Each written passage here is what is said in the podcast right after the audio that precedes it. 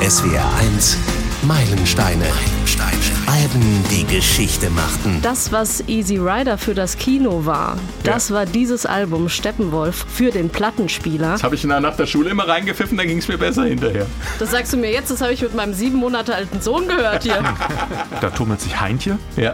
Neben weiter, deutlich weiter hinten die Beatles. Und so. Dieses verdammte kleine Arschloch. Ich bin Frank König, hallo. Herzlich willkommen in der ersten neuen SW1 Meilensteine Folge 2023. Und bevor es so richtig losgeht, noch ein kleiner Nachtrag zu unserem Weihnachtsspecial. Wir haben dazu viele begeisterte Mails bekommen an meilensteine.swr.de. Toll, dass wir euch mit unseren persönlichen Meilensteinen so viel Freude machen konnten. Auch Linus Kasten vom Podcast Listen, Linus und Thorsten reden über Musik, hat uns geschrieben. Und zwar bei dem Exkurs zu Fleetwood Mac ist für mich der Eindruck entstanden, als wären Nix Buckingham kurz nach Christine McVie in die Band eingestiegen.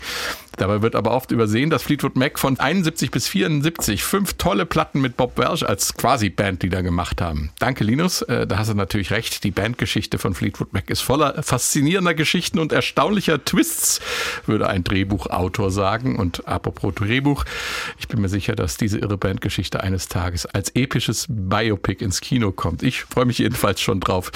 Ich wollte mich auf jeden Fall da auf eine einzelne Geschichte beschränken, sonst hätte mir, glaube ich, keiner mehr folgen können bei der ganzen Sache. Natürlich war es nicht meine Absicht, die Ära Bob Welch bei Fleetwood Mac zu unterschlagen. Aber danke für den wichtigen Hinweis. Und hier fliegen mir heute die Stichwörter nur so um die Ohren. Episches Kino haben wir heute nämlich auch.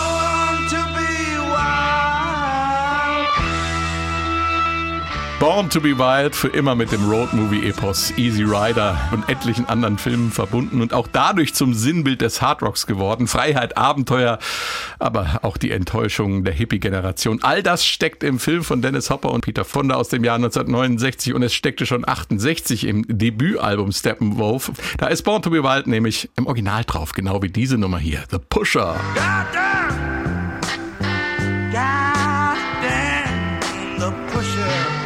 Hey, ihr Hippies, die ihr den ungehemmten Konsum ablehnt, aber eure Drogen beim Pusher kauft, dem Dealer.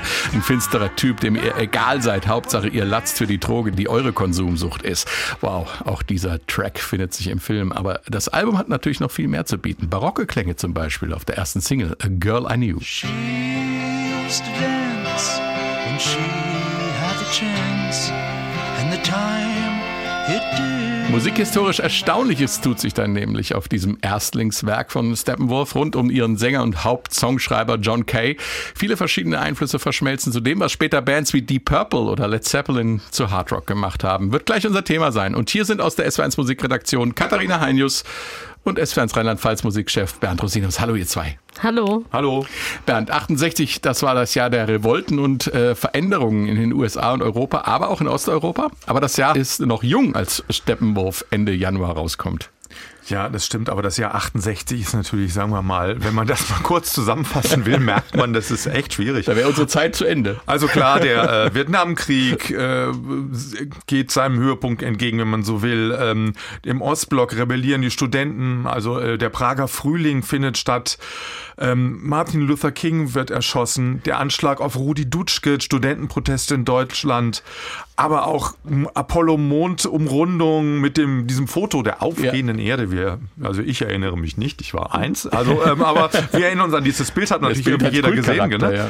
Und ähm, in der Musik wird's komplizierter, muss Ja. man sagen, insgesamt. Und härter. The Who, Hardrock entsteht, die Purple gründen sich, Led Zeppelin gründen sie und natürlich Steppenwolf, die sind schon da. Ja, und die bringen halt diesen Blues, Rock'n'Roll und Soul, diese ganzen Elemente zusammen, was dann am Ende Hard Rock und Heavy Metal heißt. So, das könnte man sagen. Und äh, wenn man jetzt mal in die Charts in Deutschland guckt, Ja. dann ist es erstaunlich, weil die sind relativ schrecklich. Da tummelt sich Heintje. Ja. Neben weiter, deutlich weiter hinten die Beatles und so. Also es ist, ähm, da ist äh, in diesen Jahren ist Popmusik in Deutschland noch nicht so richtig angekommen. Ja. Also wir sind da noch beim Schlager und einer heilen Welt, die sich so in der Musik dann noch widerspiegelt. Also Rock war noch echt Underground, ne? Ja, Ja, ja. gut, die Radiostationen haben es ja auch noch nicht gespielt, ne? Es war ja immer noch ein bisschen schwierig in der Zeit. Gab einige wenige Shows, die das gemacht haben. Genau. Oder man musste halt AFN hören, ne? Wie sah es denn aus bei John Kay beziehungsweise bei Steppenwolf damals? Ähm, was war das für eine Band? Wo kamen die her? Es gab die Vorgängerband, The Sparrows. Und äh, die hatten sich damals schon gegründet und äh, waren halt unterwegs unter diesem Namen und haben dann von ihrem ähm, ähm, Manager quasi diesen Vorschlag bekommen, dass es sich nach Hermann Hesse, der stand auf Hermann Hesse und haben sich dann halt Steppenwolf genannt, obwohl Kay den nicht gelesen hatte damals. Ja, und Kay sagt selber immer Steppenwolf, witzigerweise, und nicht Steppenwolf, wie die Amerikaner sagen würden. Warum er das macht, kommen wir Das gleich ja- noch drauf zu sprechen. Er hat, er hat einen triftigen Grund, warum er Steppenwolf sagt. Ich glaube, ihr konntet es im Original lesen. ja. Er konnte es im Original lesen. Er hat aber gesagt, er ist immer nur bis Seite 64 Ja, kommen wir gekommen. gleich zu. ähm, 2002 war nämlich Sänger, Songschreiber und Gitarrist John Kay zu Gast bei SW1 Leute und in Deutschland war er damals äh, aus Anlass äh, des Hermann Hesse Festivals in Kalf. Da haben äh, Steppenwolf nämlich damals gespielt und da hat Kay erzählt, äh, wie es zu dem Bandnamen kam. Der Zufall war, dass unser Plattenproduzent und Freund Gabriel Meckler, welcher in Israel geboren war, der hatte das deutsche Buch gelesen. Ich, der der Deutsche war, hatte von dem Buch überhaupt keine Ahnung. Äh, Das war alles in 1967. Dann ungefähr ein paar Monate später habe ich gesagt, naja, haben wir diesen Namen von einem Buch, was ich überhaupt nicht kenne, dann werde ich mich mal dran halten, das Buch zu lesen. Aber dann war ich auch so um die 22, 23 Jahre alt. Und wir waren reichlich beschäftigt mit allem. Und da kam es immer so, ja, ich habe es bis Seite 64 geschafft und dann habe ich es doch nicht ganz durchgelesen. So war es wirklich mehrere Jahre, bevor ich dann wirklich das ganze Buch durchgelesen habe. Ich weiß nicht, ob ich es gewagt hätte, diesen Namen zu nehmen, wenn ich das Buch schon vorher gelesen hatte. Hauptsächlich, weil es hier waren wir ein paar Jugendliche mit unseren elektrischen Gitarren und hier war ein Schriftsteller, der äh, äh, ein Dichter, äh, der schon das Innere von sich selbst sehr äh, exploriert hatte und so weiter. Ja, passte aber dann letzten Endes doch ganz gut zusammen, Steppenwolf und äh, das Buch Hermann Hesse und die Band, finde ich so auch von der von dem Esprit, der dahinter steckt, oder Katharina? Ja, total. Gut, wir sind kein literaturwissenschaftlicher Podcast, auch kein filmwissenschaftlicher, aber das kommt alles noch hier drin vor. Katharina, warum ist Steppenwolf für dich ein persönlicher Meilenstein? Naja, ich glaube, das Album ist auf den zweiten Blick feinfühliger, als man so denkt, wenn man es auflegt. Man denkt erstmal, das ist eine harte Rockscheibe, aber das ist es in dem einen oder anderen Moment ja, aber in dem einen oder anderen Moment auch nicht. Und ich finde, das, was Easy Rider für das Kino war, das war dieses Album Steppenwolf von Steppenwolf für den Plattenspieler. Das ist nämlich ein Zeitdokument. Ähm, es geht um die Suche nach dem amerikanischen Traum, um die Suche nach einer eigenen Identität. Und das ist das, was dieses Album in sich vereint. Wir steigen ein, ein mit dem Opener vom Album. Hier kommt Suki Suki.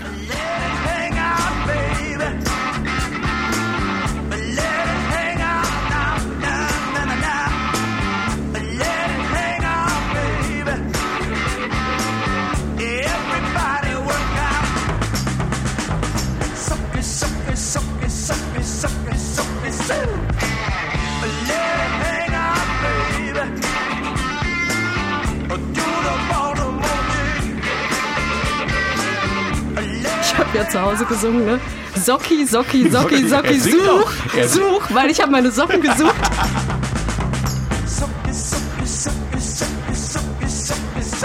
Er singt auch Soki, ne? Er singt gar nicht Suki. Aber egal. Sushi, Soki, Suki. Äh, wir reden die ganze Zeit über Hard Rock, aber du hast erwähnt, Bernd, Katharina, du auch, es ist mehr als das. Es ist auch Blues und Soul. Und äh, als ich dich, Bernd, vor dem Podcast darauf angesprochen hat, ob du mitmachst oder nicht, hast du gesagt, äh, ach, so normale Rock mit Bass, Gitarre, Schlagzeug, eigentlich nichts für mich. Und dann ist auch noch eine Orgel dabei, aber das nur zum, am Rande. Und es ist dann auch noch Soul die erste Nummer. Geschrieben hat ihn nämlich immerhin kein geringerer als Don Covey. Der hat auch unter anderem Aretha Franklin, Chain of Fools geschrieben und äh, Stax-Gitarrist äh, Stevie Cropper, auch einer der größten seiner Zunft, was Gitarrenspiel, Songwriting und Producing angeht. Ähm, du bist ja Soul-Fan. Jetzt versöhnt mit Steppenwolf? Ähm, eigentlich mehr als das. Also das ist äh, in der Tat meine Lieblingsnummer auf dem Album. Und du, du hast ja gerade schon gesagt, also Katharina hat Ja. gerade gesagt, dass diese Rückbesinnung, diese Suche nach einem amerikanischen Weg, äh, hier nimmt, äh, nimmt die Band sich einen Soul, ja, ich will es nicht sagen Klassiker, weil so bekannt war er jetzt auch von Covey nicht, aber der ist im, im, im Original richtig halt eine Soul-Nummer, wie man sie sich vorstellt, von Sam and Dave oder, oder wie man sie so kennt. Ja. Und die nehmen sich diese Nummer und machen sie eigentlich besser. Tighter irgendwie, ne? Also- Tighter und es ist was Besonderes. Bei ihnen, während es vorher eine Soul-Nummer ist, die äh, Motown Stax Records, die, äh, die, die beiden Komponisten kommen ja aus dem Stax Record äh, Umfeld. Ganz wichtiges Label natürlich für Soul und afroamerikanische Künstler wahnsinnig viel getan haben. Ja. Also das auch im Mainstream zu platzieren. Also das ist ein ganz wichtiges Label, aber die haben schon sehr seriell gefertigt. Sagen Ja. wir mal so. Also wie Motown auch, da reihte sich Hit an Hit. Die hatten Housebands, mit denen sie gearbeitet haben. Alles sehr interessant. Aber es kamen oft 0815-Nummern Ja, raus. wir können aber gerade hören, wie es Ja, jetzt mal okay. Also die 0, nicht die 0815-Nummer Es ist, ist sehr fies. respektlos. Nein, nein, das ziehe ich hiermit zurück. Äh, also die schöne Soul-Nummer von äh, Don Kowai Suki Suki. I'm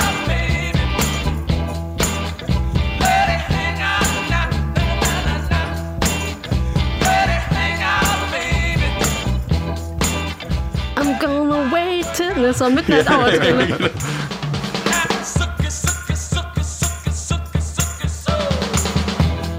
Suki Suki Suki ist so ein kreolischer Begriff für eine, eine Süße. Ah, es geht okay. ja um, es ist ein, es geht nicht um viel in dem Text. Es geht um Tanzen, Ja. kann man so sagen. Ja. Let it hang out, also lass es raushängen und so. Also das ist so der Inhalt davon. Und hier merkt man ganz typische Soul-Nummern. Man, man denkt immer, es könnte anders weitergehen, wie es weitergeht. Ne? Also Midnight Hour haben Mhm. Ja, wir, ja. glaube ich, drin. Also, Ja, aber ich glaube, das liegt auch daran, dass äh, Don Co Covey ein ganz wichtiger Autor oder Komponist war in dieser Szene, auch in der Zeit.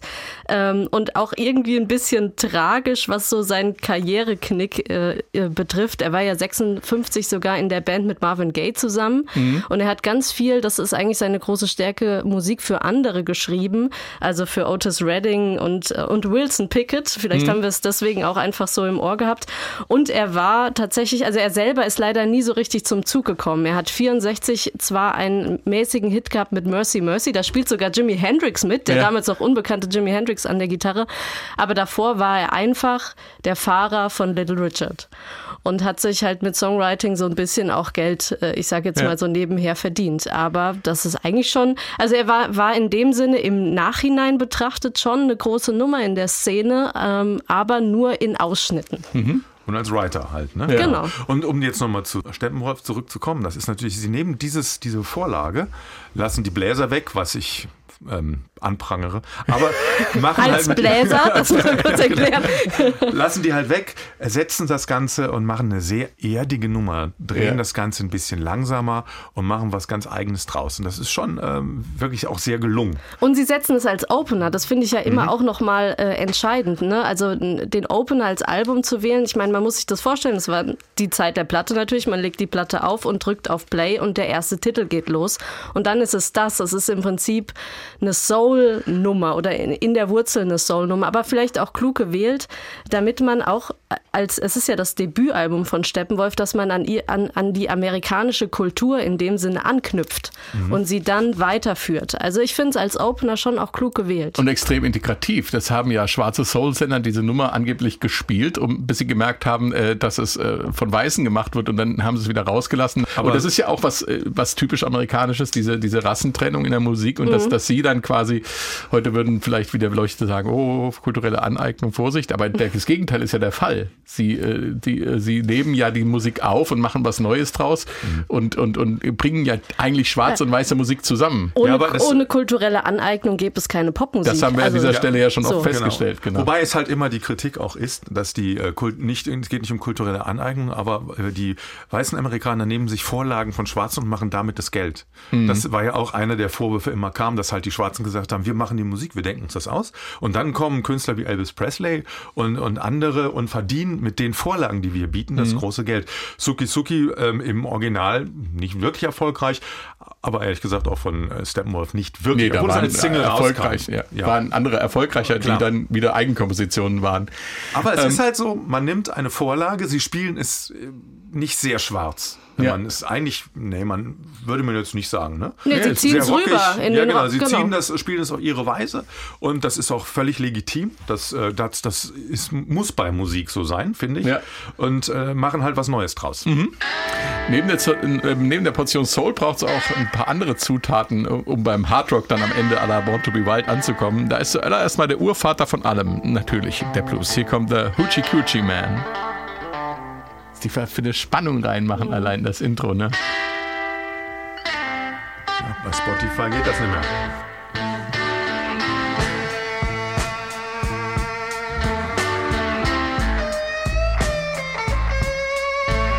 Vordersatz, Nachsatz. Schön klassisch komponiert. Ja.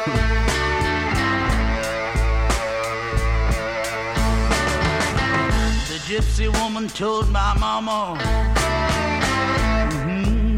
on the day I was born. Oh, you got a boy child coming. Oh, Lord, be a son of a gun. He's gonna make those pretty women. You know, he's gonna make them jump and shout. The whole wide world gonna wonder what it's all about. Orgel ist.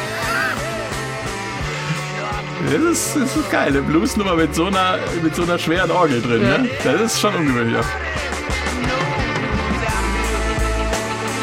Die macht's halt schwerfällig, ne? Ja. Die sitzt so hinten, wie wenn du so ein, wie wenn du so fe- fett im Sattel sitzt, so hinten drin, so die bremst ne?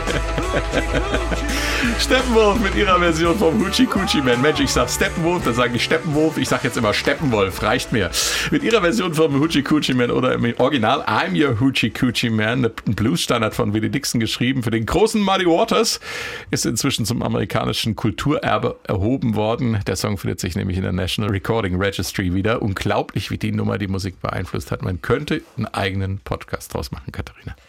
Das könnte man in der Tat.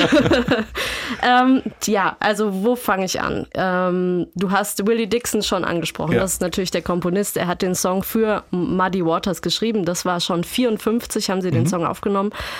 Willie Dixon war ja der Hausbassist und der Hauptproduzent und Songwriter von Chess Records. Das muss man erstmal festhalten. Also er hat für ganz viele geschrieben und auch ganz viel geschrieben. Und Muddy Waters war eben bei Chess Records unter Vertrag, genauso auch wie Etta James oder Howling Wolf oder Chuck Berry, eben die ganz großen Blueser auch. Und ähm, er hat diesen Song tatsächlich für Muddy Waters geschrieben, nämlich dieser witzige, angeberische Text von äh, Hoochie Coochie, der baut auf Muddy Waters Ruf auf. Also er wollte praktisch sein Image damit auch manifestieren, der Hoodoo-Zauberei und ähm, äh, ja, dass, dass sich Muddy Waters auch mit dem Mojo, also mit dem Glücksbringer in irgendeiner Form, Ja. aus, ähm, praktisch auskennt. Ähm, und, äh, und es geht, angeblich ist der Hoochie Coochie eine Art Striptease-Tanz Ja. der 1870er Jahre wohl aufgekommen. Er hat diesen Song für Muddy Waters geschrieben und die beiden haben ihn dann 54 aufgenommen. Das ist die Originalversion.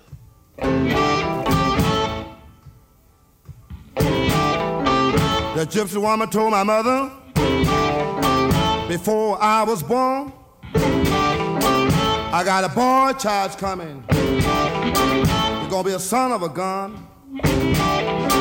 He gonna make pretty women's jump and shout. Then the world wanna know Und ich glaube, wir haben uns jetzt auch ganz schön gut schon reingehört in den Blues. Ja. Und äh, äh, man muss dazu sagen, dieses Stück ist praktisch das Urstück dieses Riffs. Ja. Ba da da da da. Ja. Und dann die Pause. Ba da da da da. Dieses Stück hat praktisch Musikgeschichte geschrieben, weil es ganz viel oder ganz viele Blueser haben diese Rhythmik, diese Art und Weise, das, den Blues zu spielen, eben übernommen. Es ist praktisch in eine Art Kollektivbewusstsein übergegangen, aber tatsächlich der Ursprung liegt in diesem Stück. Und ich habe mal ein paar andere Beispiele noch mitgebracht.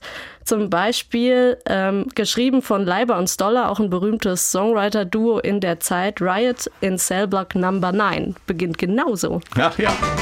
On July the 2nd, 1953, I was serving time in Tehachapi. Four o'clock in the morning, I was sleeping in my cell.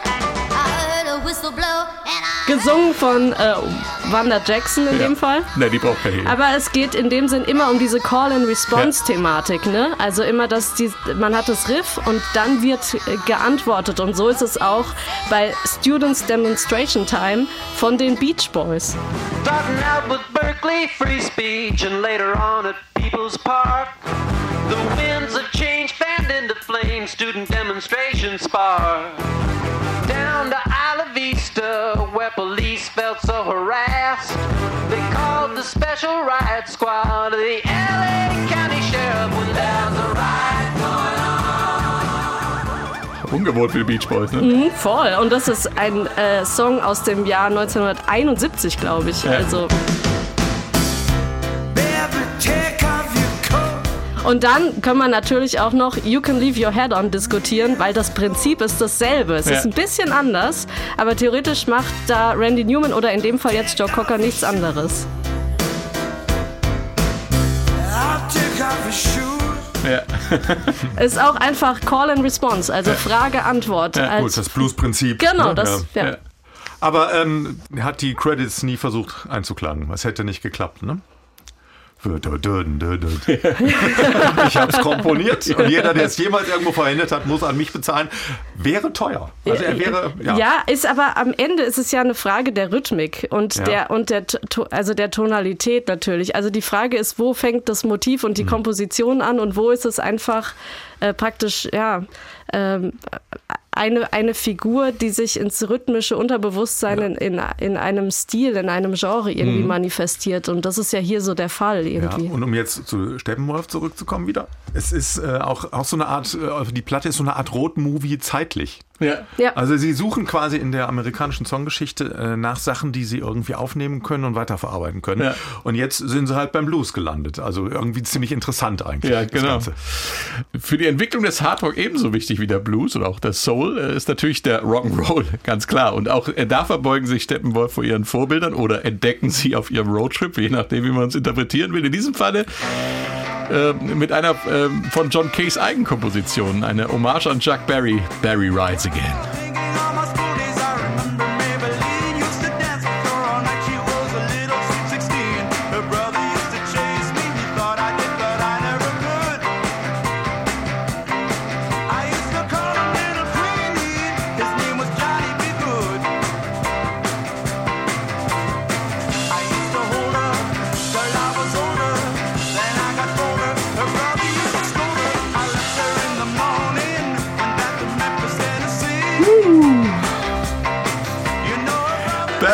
Rides Again. John Cays Verbeugung vor dem ebenfalls großen Chuck Berry Band. Wir hatten die Blues-Ikonen Muddy Waters und Willie Dixon. Und jetzt kommt der Mann dazu, der das Rock-Gitarrenspiel, man kann sagen, erfunden hat. Ganz interessant in dem Song. Äh, hier sind mehrere Titel ja von Ja. äh, Chuck Berry erwähnt. Ich habe sie mal jetzt nach, habe mir angeguckt, welche. ja. Maybelline, der erste Hit von Chuck Berry. Roll Over Beethoven, Sweet Little 16, Johnny Be Good, Rock'n'Roll Music und School Days. Das sind alle die Titel, die in diesem, äh, in diesen Zitaten äh, von, von John Kay erwähnt werden. Ähm, Chuck Berry ist natürlich ähm, auch eine ganz, ganz wichtige Figur dem, im Rock'n'Roll. Der hat den quasi, wenn man so will, ja, mit erfunden und ähm, wo fängt man bei ihm an? Sänger, Gitarrist, Songwriter, 50er, 60er Jahre, natürlich ganz viele Hits ge gehabt. Dann erster Maybelline, wie gesagt, ist aus St. Louis, Missouri und ähm, Duckwalk-Erfinder. Duckwalk-Erfinder und ähm, hatte auch so ein Duckwalk paar, war da dieser eigenartige Tanz, den er beim Gitarrenspiel aufgeführt Genau, hat. Ja. genau. Ganz interessant auch jemand, der äh, mit Rassismus Probleme hatte. Ja. Er war auch guter Geschäftsmann. Er hat gleich am Anfang seiner Karriere hat er dann ein Restaurant Ja. äh, gekauft von den Lösen, hat das betrieben.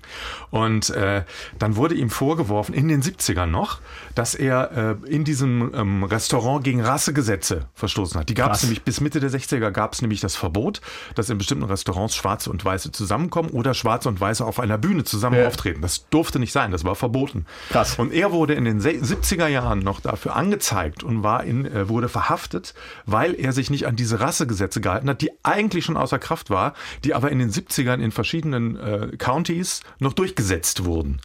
Also auch ein äh, gewissermaßen Re Rebell und Rassismus, und ich das wissen natürlich Steppenwolf, also natürlich eine legendäre Figur. Be- Bevor wir jetzt auf John Kay nochmal direkt eingehen, das war an der Leadgitarre Michael Monarch, der war bis 1969 dabei, Rushton Moreve, der war auch 69 dabei, ist 78 wieder rein, Goldie McJohn am Keyboard, 75, das ist der Mann, der diese charakteristische Orgel spielt und am Schlagzeug Jerry Edmonton, der war ganz bis 76 dabei. Eine Band mit wechselvoller Geschichte, wir kommen da gleich nochmal drauf zu sprechen.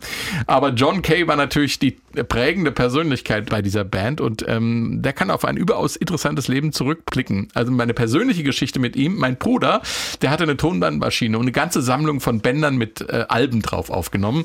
Und da war das Album Steppenwolf auch dabei. Das habe ich immer nach der Schule zum Abreagieren gehört.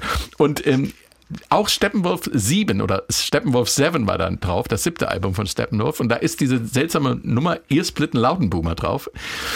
Und da gibt's eine interessante und witzige Ansage vor dem Song. Hören wir mal rein. Hier Wählscheibentelefon. Kennen auch noch die wenigsten, ne?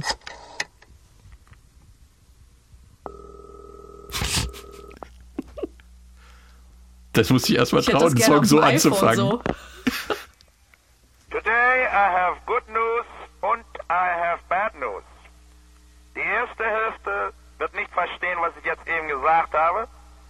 Und die zweite Hälfte weiß noch immer nicht, was ein Ehesplitten Ladenbrumme ist. Ja, was machen wir mit dieser Information? Und ich habe gedacht, huch, lustiger Mensch, äh, spricht Deutsch. Ähm, da bin ich dann als, als Teenie auf die Idee gekommen, äh, mal nachzurecherchieren und kein Wunder, dass der Deutsch spricht. Er ist erst mit 14 über den großen Teich nach Kanada ausgewandert. Dahinter steckt eine, wie bei so vielen Menschen, traurige Fluchtgeschichte aus Ostpreußen in den letzten Tagen des Zweiten Weltkriegs. John Kay, das war ursprünglich Joachim Fritz Krauledatt. Auch ein interessanter Name. In SW1 Leute von äh, 2003 hat er von seiner Flucht erzählt. Mein Vater fiel in Russland ein paar Wochen vor meiner Geburt. Wir waren in einem Zug, der in Arnstadt, Thüringen zu stehen kam. Und als sie da ausstieg, war eine Frau, die fragte, ob wir äh, Obdach brauchten. Und so, da sind wir bei der Familie Kranz in eine sehr alte Gerberei eingezogen und brachten da die nächsten fünf Jahre. Wer weiß, vielleicht gibt's die Familie Kranz noch und hört zu, dann melden Sie sich bei uns meilenstein.swr.de. Interessante Geschichte. Von Arnstadt ging es dann für die Familie weiter nach Hannover und dann 1958 nach Toronto und da ging es dann auch schon bald los mit der Musik, haben wir ja schon eingangs von Bernd gehört. Aber was macht John Kay eigentlich heute? Er ist ja immer noch mit seiner Frau, mit Jutta Maue verheiratet. Auch eine Deutsche übrigens. Ja. Und die haben zusammen eine Foundation gegründet. Die Eine- wollen, eine Sti- eine Stiftung. Eine Stiftung und die wollen äh, Wildtieren in Afrika helfen. Also das ist so das, was er im Augenblick, was ihm sehr wichtig ist. Mhm. Äh, Afrika unterstützen, Wildtiere in Afrika unterstützen. Er war dann auch mal irgendwie am Grab von äh, Bernhard Schimek und war total bewegt, äh, als er die Inschrift da gesehen hat, der sein, der so sein Leben gegeben hat für das Engagement von Afrika. Und dass er Sein Sohn. Ja, auch. Genau, Ja, ja, ja. und hat dann äh, gesagt, dass er, ähm, ähm, dass er dieses Engagement, dass ihm das total wichtig ist. Also er ist sehr engagiert, Musik eigentlich nicht mehr so viel, Ja. aber ähm, ich glaube, Born to be Wild ist eine relativ gute Rentenvorsorge. Ja, er hat bei Leute auch erzählt, dass er ein ganz schönes Anwesen hat da in äh, Es sei ihm gegönnt. Ja, ähm, auf jeden Fall äh, ist es ein interessanter Typ gewesen, auch so als, äh, als Mensch, dass er sich dann so aus der Popstar-Szene verabschiedet und äh, was Gutes tut. Und die Jutta übrigens, habe ich auch gelesen, ist deutschstämmig, aber der wusste das gar nicht am Anfang. Witzigerweise hat er auch, habe ich in dem Interview gelesen, äh, sie reden zu Hause Englisch. Es sei denn, es gibt Wörter nicht auf Englisch, dann bauen sie die auf Deutsch ein. Ich, hab, ich müsste jetzt suchen, wo das Wort ist, was er gesagt hat. Soll ich das suchen? Erstsplitten Lautenboomer gibt's nur auf Englisch. Nee, das hat er gesagt. Er hat ihr am Anfang nicht gesagt, dass er Deutsch ist, damit er äh, belauschen konnte, wenn sie sich mit ihrer Freundin Deutsch unterhalten hat. Das sind Geschichten, hat er alles bei Leute erzählt. ähm, jetzt kommt hier äh, wieder das Kino. Äh, jetzt geht's weiter mit äh, The Pusher.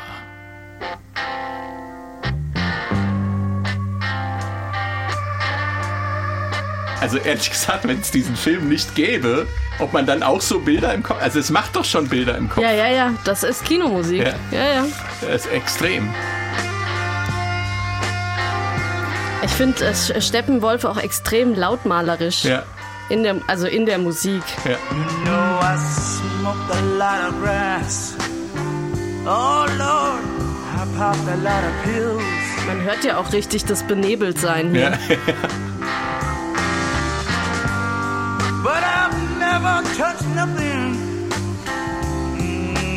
Man kann davon auch benebelt werden. Wenn man das hört, ohne Drogen. Das habe ich nach nach der Schule immer reingepfiffen, dann ging es mir besser hinterher.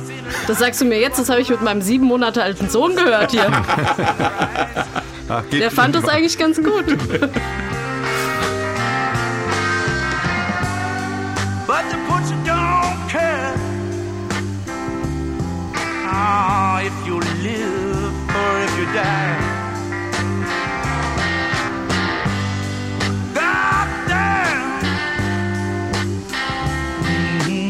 Pusher. The Pusher. Ich hatte es eingangs schon erwähnt, es geht um Drogen. Die werden ja insbesondere in den ausgehenden 60ern in der Musikszene oft auch verherrlicht, Bernd. War eine wilde Zeit. Ja, ich, möglich, ich war nicht dabei, aber, aber in der Tat war halt damals war.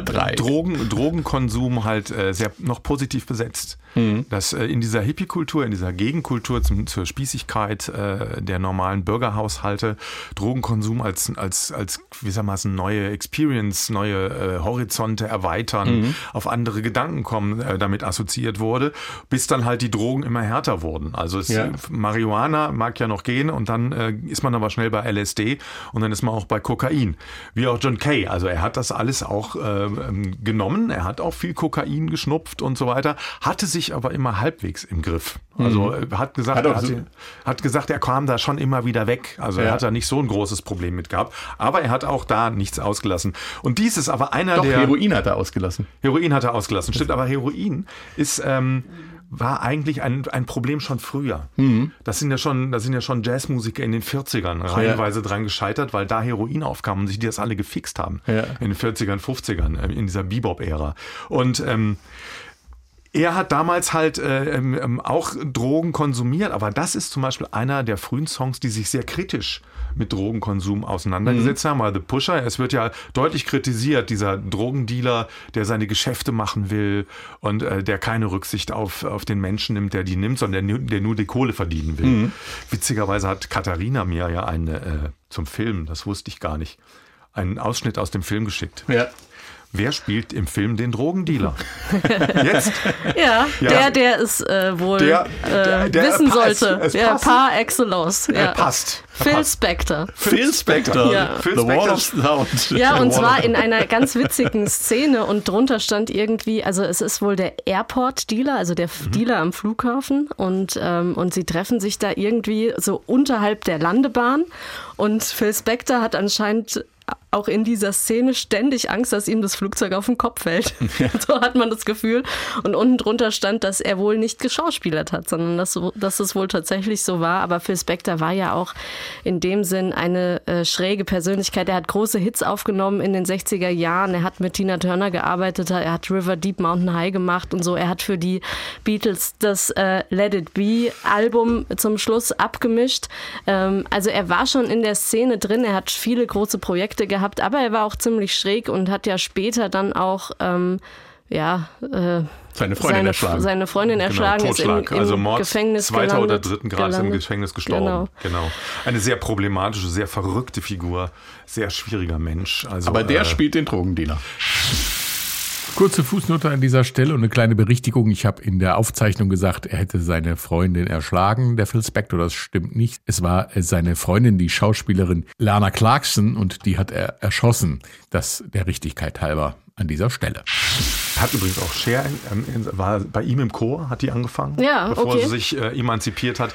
Tina Turner hatte entdeckt, dass Tina Turner nicht bei äh, ihrem Mann singen soll, sondern bei den Aufnahmen äh, hat er darauf bestanden, dass er weg ist. Und, und, und Ike hat sich bezahlt. Die sind, glaube ich, bei einem anderen Platten. Ja, ich glaube, wir sind jetzt wir, wir gerade so Ja, aber ab. Tina Turner Also, singt ja auch anders ich bei fasse ihm. das Das war ja genau, der sie Grund. singt. Sie singt und schreit nicht. Ja, genau. Ja, ja. Ich fasse das nochmal zusammen. Also, The Pusher ist ein Song vom Steppenwolf-Album Steppenwolf, dem Debütalbum. Ja. Und dieser Song kommt im Film Easy Rider vor, in dem wiederum Phil Spector einen Dealer spielt. So, Ja. Wo wir wieder zurück beim Thema wären. kommen wir doch mal auf den Song zu sprechen. Der hat ja auch eine interessante Geschichte. Hoyt Axton ist der äh, Komponist. Der ist nicht so bekannt eigentlich als Typ. Ja. Aber es gibt verschiedene Songs von ihm, die, die andere gemacht haben und äh, die damit sehr berühmt geworden sind. Also, wie gesagt, Three Dog Night, das ist Joy to the World, deren größter Hit. Äh, Never Been to Spain von Elvis Presley. Also, er hatte, war auch Schauspieler und der hat diesen ähm, Titel geschrieben, The Pusher. Und das passte sehr gut zu dem autobiografisch, weil der hatte Drogenprobleme und ist letzten Endes auch an irgendwie Herzinfarkten gestorben, die aber auch durch den fortgesetzten langen, langen, langen Drogenkonsum ähm, äh, verursacht waren. Also der hat äh, immer weiter Drogen genommen und kam davon nicht weg. Genau. Und der hat sich in diesem Song halt kritisch über einen Dealer ausgelassen. Und wenn man das Original hört, dann hört man, finde ich, auch das Leid eines Drogensüchtigen. Hier kommt's. Down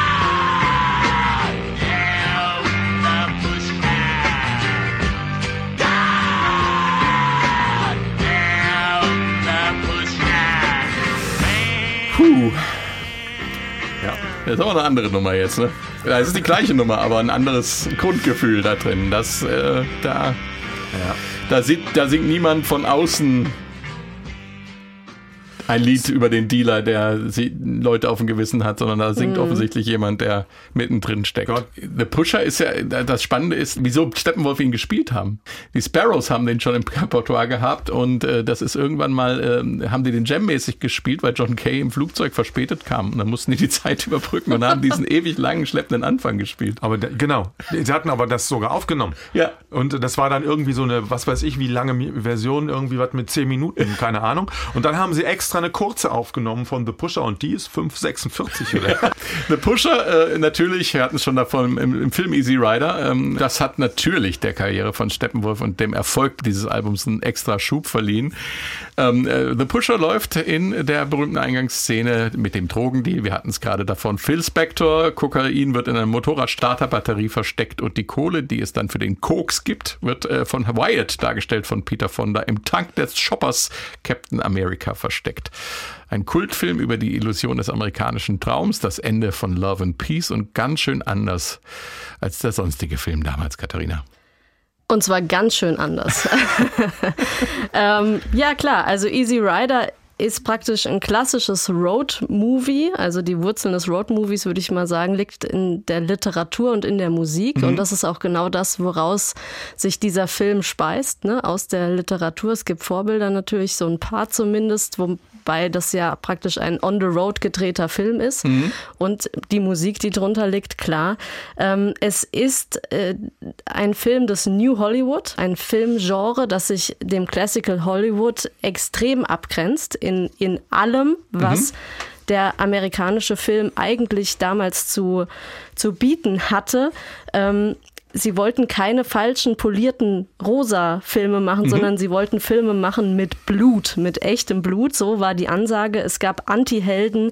Äh, die Zeitgeschichte sollte aufgegriffen werden. Realitätsbezug in jedem Fall. Man ist aus dem Studio Irgendwie raus. auch ein bisschen Hermann Hesse. Ja, man ist aus dem Studio rausgegangen mit der Kamera. Also man hat keine reine Studioproduktion mehr gemacht, sondern und das ist ja tats tatsächlich hier in dem Film dann Easy Rider passiert. Man ist on the road gegangen und hat gedreht.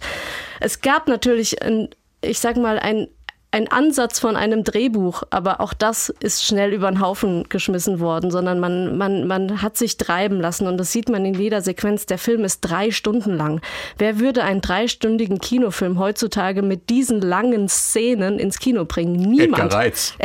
Ja, gut, der darf das auch, ja, der kommt doch aus der Zeit. Aber ähm, äh, ne, man würde diese Szenen heute extrem zusammenkürzen, auch wenn, und das ist ja auch ein typisches Merkmal des New Hollywood, auch wenn die Szenen immer nur fragmentarisch dargestellt sind. Ja. Also der, der Zuschauer muss sich das Ende von der Szene immer selber dazu denken. Der, das ist nicht abgefilmt, aber es sind große, lange Sequenzen gefilmt, große Kamerafahrten, große äh, äh, Perspektiven. Also man, man, äh, also in der Mitte gibt es die Szene mit The White von The Band. Ne? Dann, dann fahren die in das Land hinein und man sieht die, die Valleys und die Berge und so und man ist so richtig mit on the road. Ja. Und man hat, also man lässt den Film atmen. Das finde ich total schön. Ja, also man, man wird wirklich mitgenommen. Ähm, ja, es geht mehr um das Abenteuer an sich der Figuren als tatsächlich der Geschichte an sich. Und ähm, was gibt's noch zum Film zu sagen? Achso, ich sollte dich ja unterbrechen Also- an der Stelle. Stimmt, ich sollte Genau, dich. also man könnte natürlich auch noch über Budgets reden. Ne? Ja. Also sie hatten 350.000 Dollar Produktionskosten damals und haben rund 15, 60 Millionen Dollar wieder eingespielt. Also das ist schon auch eine, eine große Summe. Das war ein Kickstart, um das mal im Motorradgenre auszudrücken. Ne? Also, ja, und es hat am Anfang niemand daran geglaubt, dass es funktioniert. Aber die, Ja. die Aufnahmen waren erstmal nur provisorisch im Film. Ja. An der Platte. Es war ja die Lieblingsmusik von Honda. hm? Ja, ja, also eine Art persönliche Playlist, die dann provisorisch eingebaut wurde. erstmal. Genau, also Ja, äh, wenn man will, Playlist, das gab es damals auch gar nicht. Also, und das Also das Mixtape von, von Fonda. Mixtape, genau. Ja, aber das- Und Crosby, Stills und Nash sollten es wohl machen. Ja, Katharina, aber da hat Katharina jetzt äh, gerade e- vor wenigen Minuten eine verrückte Stelle ausgefunden. Wir haben nämlich die ganze Zeit gefragt, warum haben Crosby, Stills und Nash den Soundtrack dann nicht gemacht?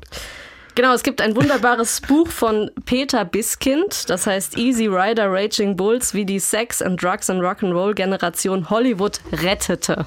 So, das sei mal vorweg gesagt. Und er beschreibt es in seinem Buch ähm, so. Für die Filmmusik hatte Peter Fonda Crosby, Stills und Nash gewonnen, die neue Supergroup, deren Debütalbum gerade erschienen war. Bert hatte mit der Band einen entsprechenden Vertrag geschlossen, doch jeder Freund von Peter Fonda war für Dennis Hopper automatisch ein Feind. Ich habe das sabotiert, sagt Hopper. Sie holten mich bei Columbia ab in einer Limousine mit Chauffeur. Wir gondelten ein bisschen in der Stadt herum und sie spielten mir ihre Musik vor. Ich sagte zu Steve Stills, hört mal, ihr Typen seid verdammt gute Musiker, ehrlich. Aber ich glaube nicht, dass jemand, der sich in Limousinen herumkutschieren lässt, meinen Film verstehen kann. Deswegen bin ich dagegen, dass ihr die Filmmusik macht. Und wenn ihr Typen euch noch einmal bei Columbia blicken lasst, könnte ich eventuell handgreiflich werden. Zu allem Überfluss heuerte die Gruppe auch noch einen neuen Manager an. Einen ehemaligen Mitarbeiter der William Morris Künstleragentur, den Schneider angeblich als dieses verdammte kleine Arschloch zu bezeichnen pflegte. Als Schneider eines Tages ins Aufnahmestudio schaute, stellte David Crosby ihm seinen Manager vor. Das hier ist Bert Schneider. Bert ist der Typ, der dich für einen Arschloch hält.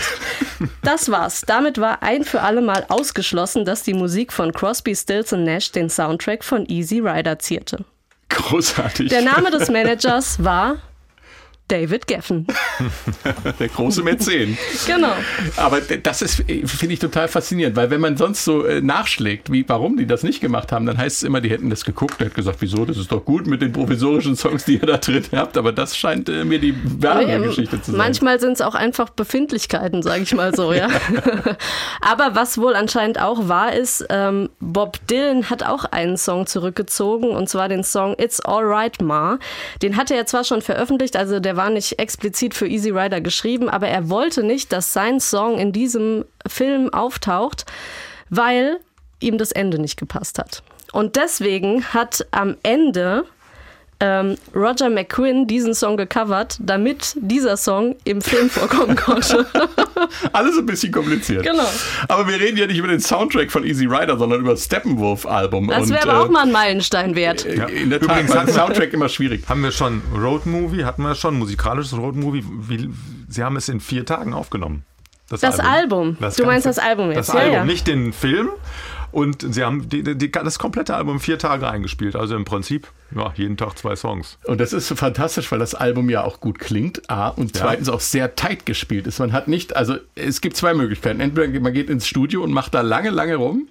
Ist natürlich auch immer fragen, wie komplex die Musik ist. Oder man übt verdammt viel.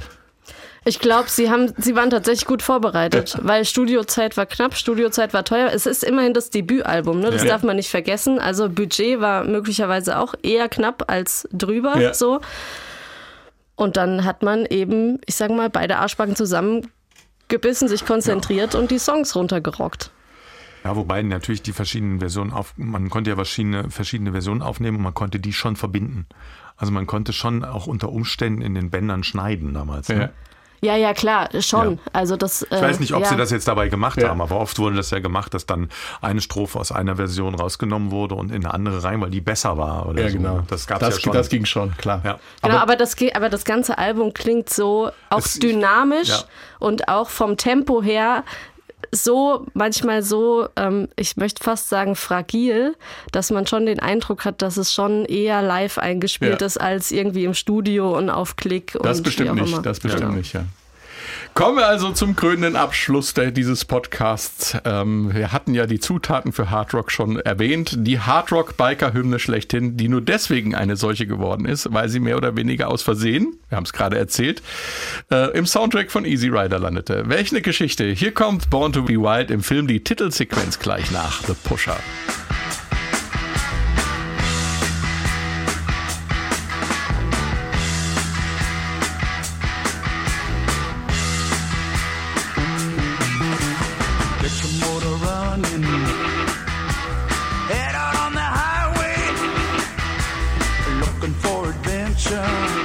Übrigens auch hier Vordersatz-Nachsatzprinzip, ne? Ja. Also von Und der Einsatz von der Orgel. Hier Flächen ja, und, und im ersten Teil ja, Akzente, ne? genau. Mit diesem, Les, mit diesem Leslie-Effekt. Ja. Genau. I like smoking lightning.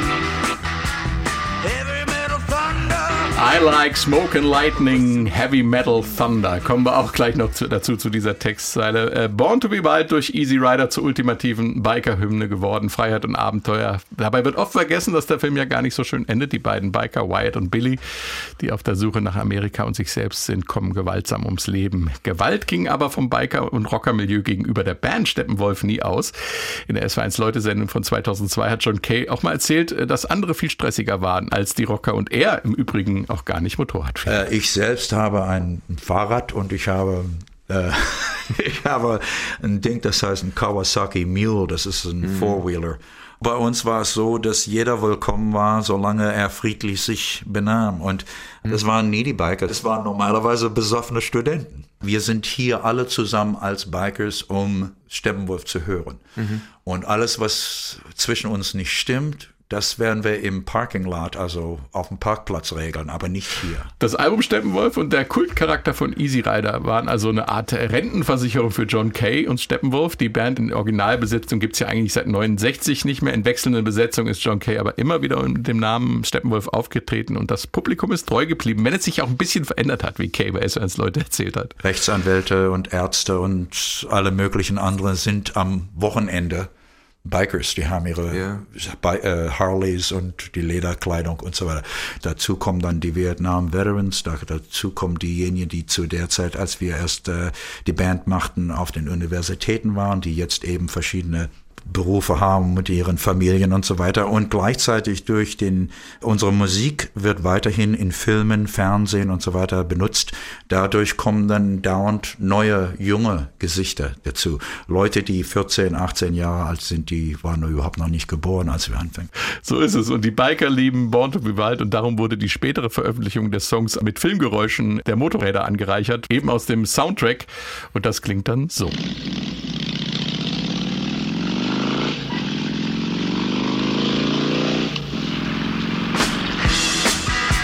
Irgendwie denkt man sich die Motorräder dadurch automatisch rein in den Song Born to be Wild, wie es auf dem Easy Rider Soundtrack veröffentlicht wurde. Der Motorrad-Sound, wie gesagt, kam verkaufsfördernd dazu. Die Biker-Hymne, bei der es in der Entstehungsgeschichte eigentlich ums Autofahren geht, Bernd. Und äh, was wir aber vor- vorhin, was er selbst nicht erzählt hat, er sie sieht unheimlich schlecht, ne? Deshalb Ja, ja, konnte er auch gar kein Motorrad fahren. Genau, Also er konnte, jetzt hat er mit Rhino gemeinsam. Er hat auch so Ja. eine dunkle Brille immer auf. sehr, ne, licht, er- sehr lichtempfindlich, ja, genau. äh, hat lichtempfindliche Augen und hat eine Sehfähigkeit von wohl 20 Prozent, weshalb er in Kanada, wo er ja zuerst hingegangen ist, als blind galt. Ja. Also der ist blind, der kann kein Motorrad fahren. Genau. Was zu der lustigen Anekdote aber führte, weil er im- wenn wir vorbeikam spielt und die kamen dann immer zu seiner Band, haben, was fährt der für eine Karre, was fährt der für ein Motorrad? Und irgendwann haben die, waren die genervt, das zu erklären und haben dann immer, wenn einer gefragt hat, haben gesagt, ah, der hat eine ganze Garage voll Motorräder. das stimmt überhaupt nicht, haben sie halt immer so erzählt. Und zurück zum äh, Titel. Ja. Ähm, Mars Bonfire, das ist ein Künstlername von äh, Dennis Edmonton. Der war nicht Mitglied von Steppenwolf, aber sein Bruder. Jerry, der Ja. war der Schlagzeuger. Okay. Und Bonfire hat auch ein paar andere Songs für Steppenwolf geschrieben. Aber ähm, er kam zu diesem Song, weil er, ähm, er ging über den Hollywood Boulevard und sah irgendwie im Fenster ein Poster mit der Aufschrift Born to Ride mit einem Bild eines Motorrads, das wie so ein Vulkan aus der Erde irgendwie rauskam. Das war, äh, hat er da gesehen.